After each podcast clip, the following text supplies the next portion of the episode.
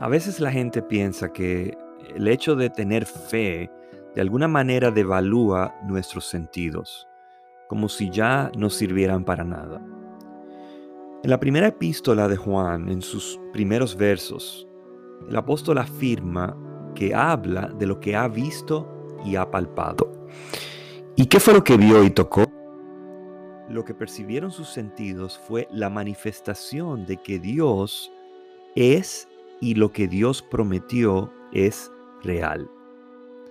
Pero en este caso, como muchos otros en la Biblia, no es una duda que debía ser verificada por los sentidos, como sucedió con Tomás, porque Juan ya creía y su experiencia sensorial fue una confirmación más.